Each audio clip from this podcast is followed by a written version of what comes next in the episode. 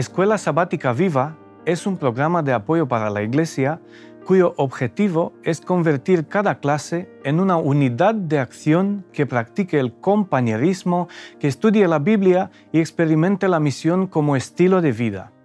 En la primera parte de compañerismo, dedica en tu clase 10 minutos a interesarte y conocer más a tus hermanos y hermanas, creando una red donde todos estéis cuidados y atendidos.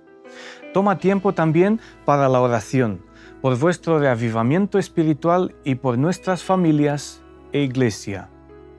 Acompáñanos ahora en la segunda parte en el estudio de la Biblia y la lección de la escuela sabática.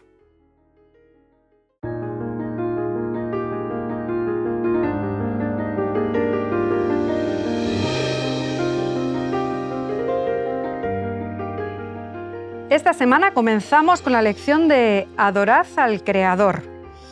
Y aunque me ha gustado mucho el versículo de memoria, y luego lo vamos a retomar, como hemos hecho ya en otras lecciones, voy a tomar como idea así de, inicio, fuerza para animar el debate, una declaración o una frase que nos hace la escuela sabática precisamente en el día sábado, que dice, la verdadera adoración no es solo algo que ocurre durante un ritual religioso. Y lo voy a dejar ahí porque seguro que luego vamos a seguir compartiendo sobre, sobre esta idea. Vamos a hacer un juego, ¿vale? Muy sencillo, ¿eh? no, os estreséis, que es muy fácil. Si yo ahora os preguntase, ¿qué entendemos por adoración? Y solo tuviésemos que decir una palabra, ¿Qué palabras se nos vendrían así a la mente rápida? Digamos más de una. ¿eh? Yo también voy a pensar, bueno, ya tengo ahí varias porque como tenía la pregunta en la mente, voy con ventaja. Entonces, eh, ¿qué, ¿qué, palabras os ocurre así, así? ¿Qué entendemos por adoración? Alabanza. Alabanza. Pues oración. Oración. Eh, yo quizás también diría eh, rodillas. Respeto. Respeto respeto. Cántico. Cántico. Yo diría silencio, que tiene que ver con el respeto, pero no exactamente. ¿Y algo más? Cuando hablamos a veces eh, de adoración, ¿con qué lo identificamos mucho? Eh, yo diezmo añadiría. ¿No os parece? Pues sí. La palabra es diezmo. una forma de adoración. Claro. Entonces, eh, tendríamos que, a ver si he anotado bien, alabanza, tendríamos oración, cántico, rodillas, silencio, reverencia, diezmo. Este es nuestro concepto de, este es nuestro concepto de adoración. Esto es, y si vamos a, la lección de esta semana, eh, estamos igual en, las formas parecidas a, a, las que Isaías comenta a lo largo de, de la lección. ¿Qué, qué, os parece?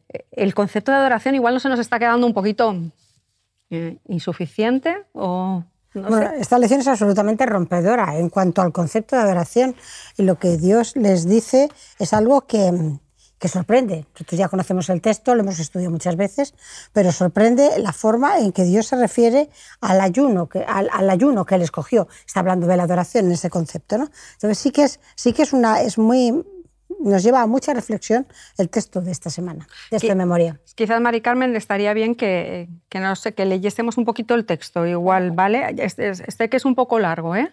pero como yo creo que hay varias ideas interesantes en el texto, no creo que esté de más que hagamos así una, una repasadita de qué nos dice el texto. Cualquiera de, de nosotros puede hacerlo. ¿Tú misma? Sí, yo misma. ¿Te animas? Bueno, sí, yo me animo, no hay problema. Em, dentro del contexto dice, ya está hablando del ayuno, porque era como la máxima figura dentro de la adoración, ¿no? Entonces dice, ¿no es más bien el ayuno que yo escogí, desatar las ligaduras de impiedad, soltar las cargas de opresión y dejar ir libres a los quebrantados y que rompas todo yugo?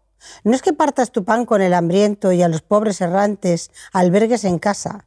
Que cuando veas al desnudo lo cubras y no te escondes de tu hermano?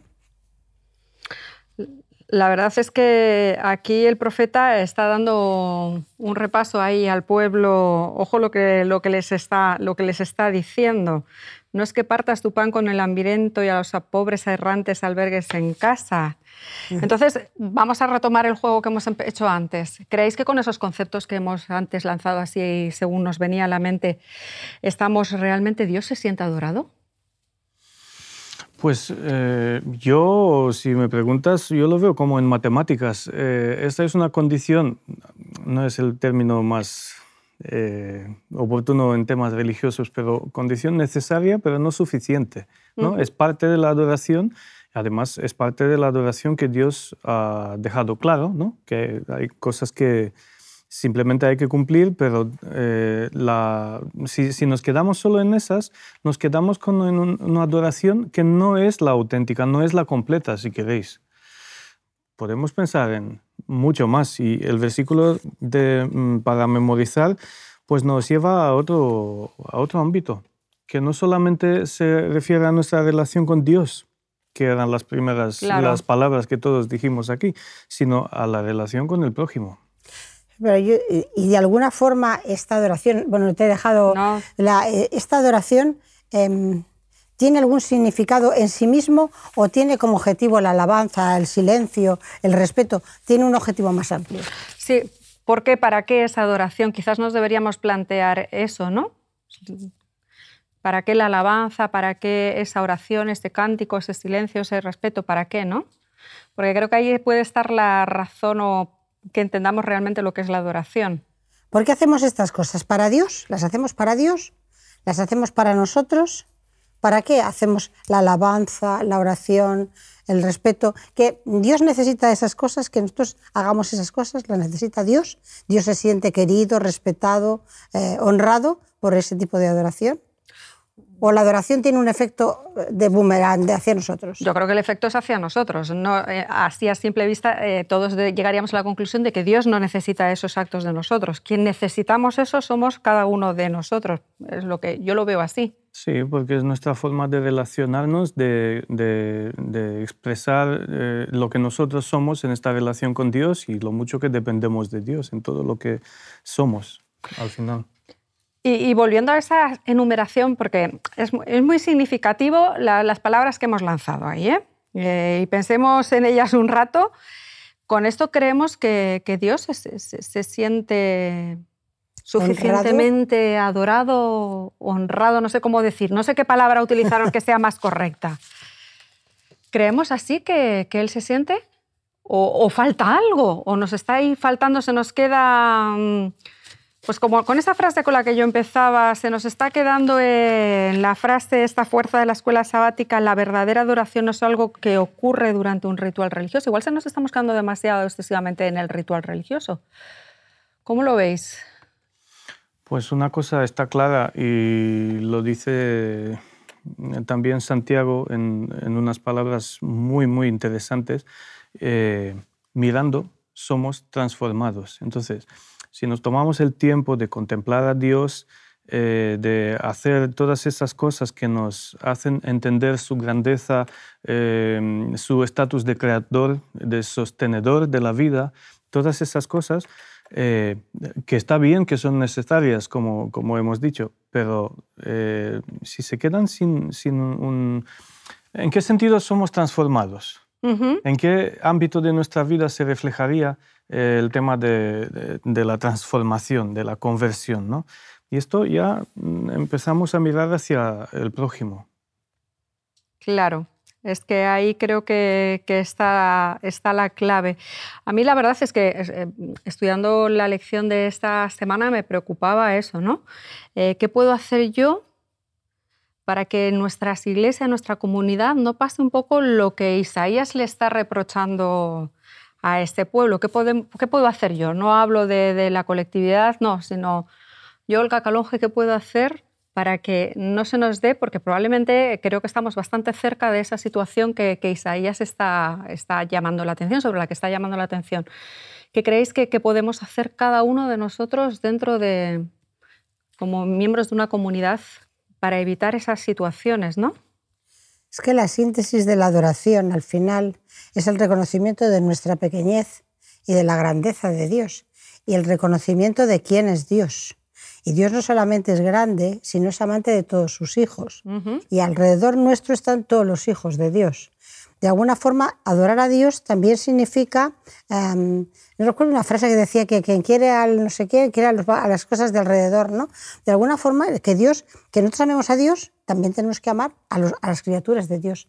Y entonces ese amor, esa adoración eh, llevada, a, realizada desde como la comprensión de lo que significa, nos va a llevar a amar a la gente que Dios ama. Sí, me, me, está gustando ahí una idea que estás dejando que quizás luego la podemos retomar, como es la idea de si, amamos a Dios, vamos a amar necesariamente a, nuestro prójimo. Y esto tendría otra lectura. Entonces, eh, entonces eh, si adoramos, pero eso no tiene un efecto sobre las personas o sobre la comunidad, sobre los que tenemos a nuestro alrededor, algo estamos haciendo mal. Porque según lo que estamos comentando, desde el mismo momento en que nosotros adoramos a Dios, eh, saliéndonos de esa idea del ritual, eso tiene que tener un impacto en nuestra comunidad. Eh, son como círculos concéntricos, ¿vale? Va a ser como tú en algún momento a lo largo de estas semanas, Mari Carmen, creo que utilizaste ese símil cuando tiras la piedra y ves las ondas, ¿no? Pues yo creo que pasa algo parecido aquí. Entonces, si adoramos, eso tiene que tener una consecuencia sobre mi prójimo. Si no estamos teniendo esas consecuencias, que, entonces ¿Cuál es la conclusión de todo esto, no?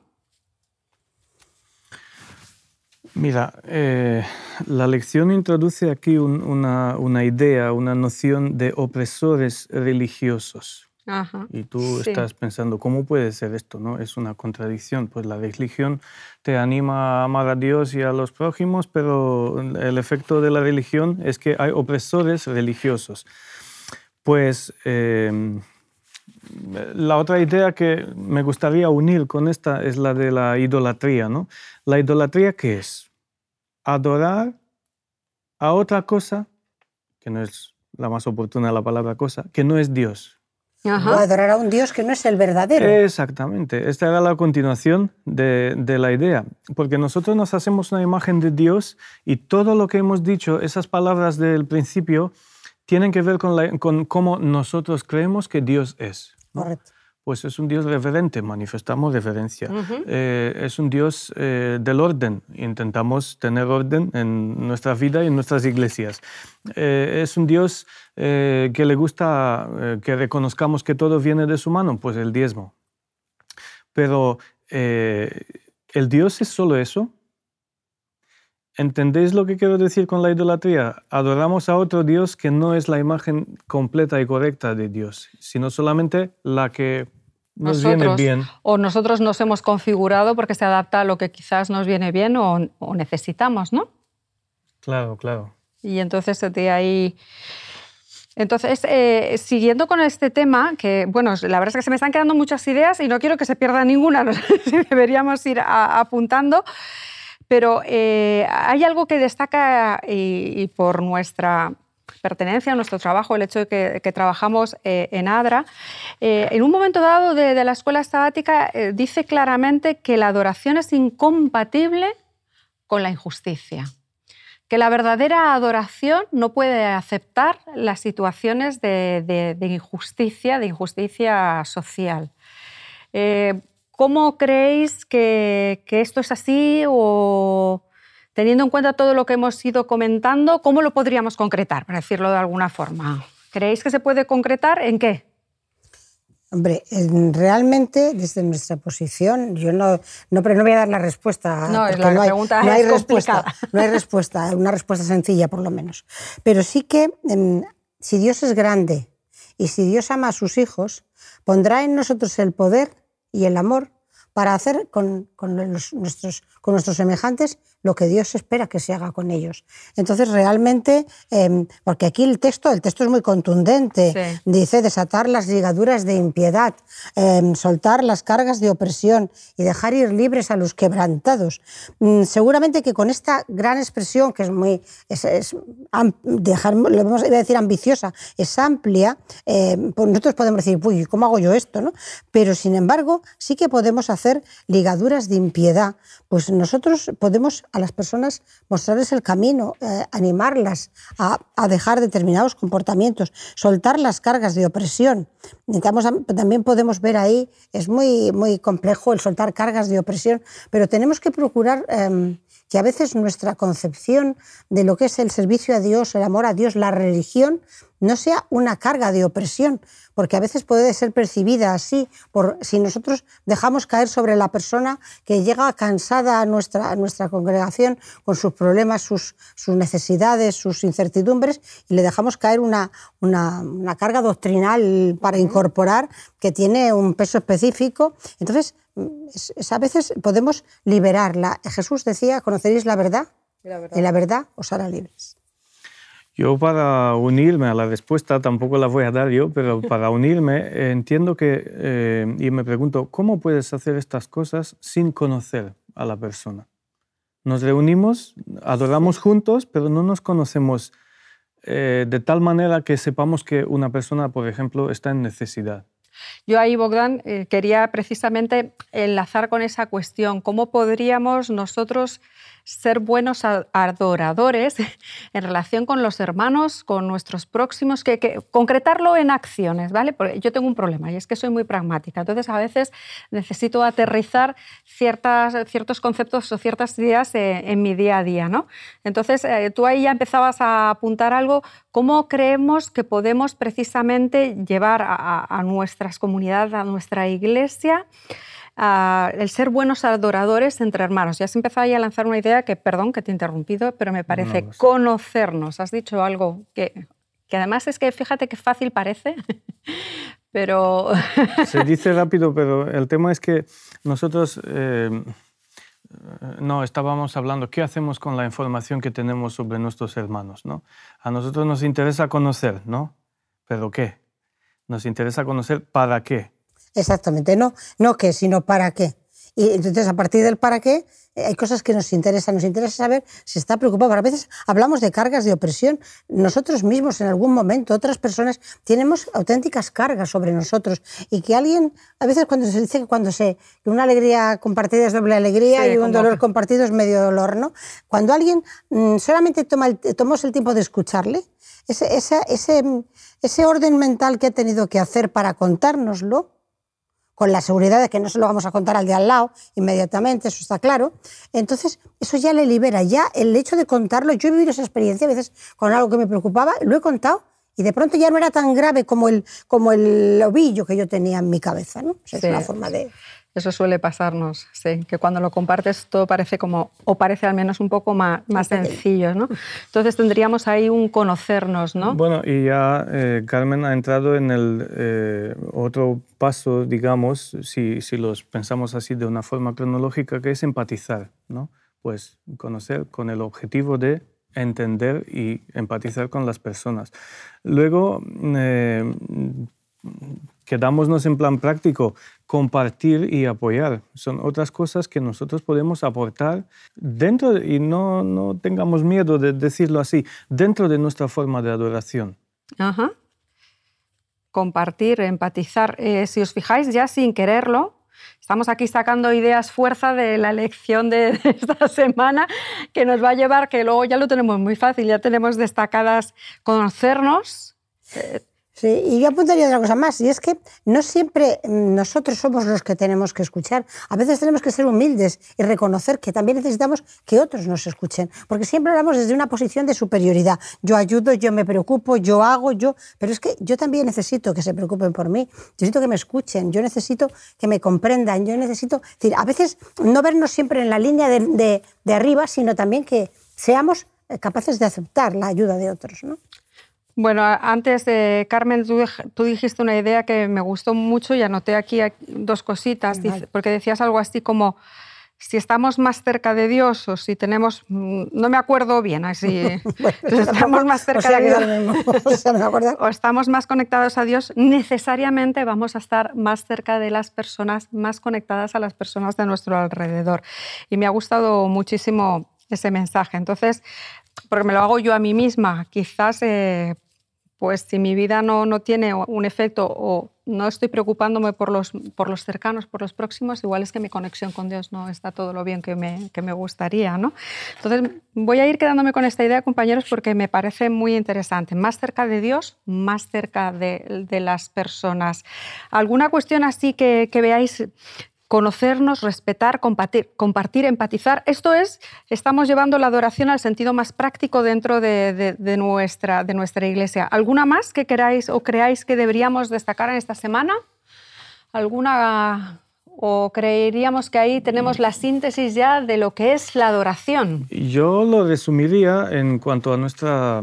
Eh, en, todos estos términos que hemos dicho aquí, yo los resumiría en eh, relacionarnos, relacionarnos con nuestros semejantes. Relacionarnos desde la idea del conocernos, no solamente... Sí, sí, sí, sí. Para ti, el relacionarnos, el conocernos, englobaría todo eso. Sí. Entonces, una adoración con Dios nos llevaría a... Nos llevaría a una relación, como has dicho, al acercamiento de nuestros semejantes, de, de los que nos necesitan. Con todos nuestros semejantes, los de nuestro entorno próximo, que sería la Iglesia, y de nuestro entorno más amplio, puesto que nosotros también tenemos una misión en el mundo y es mostrar el amor de Dios a todas las personas.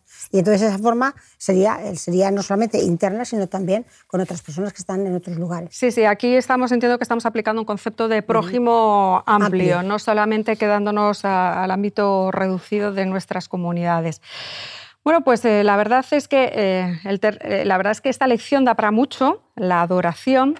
Me ha gustado el comienzo, mm, que lo que nos decía la lección, es decir, fuera rituales.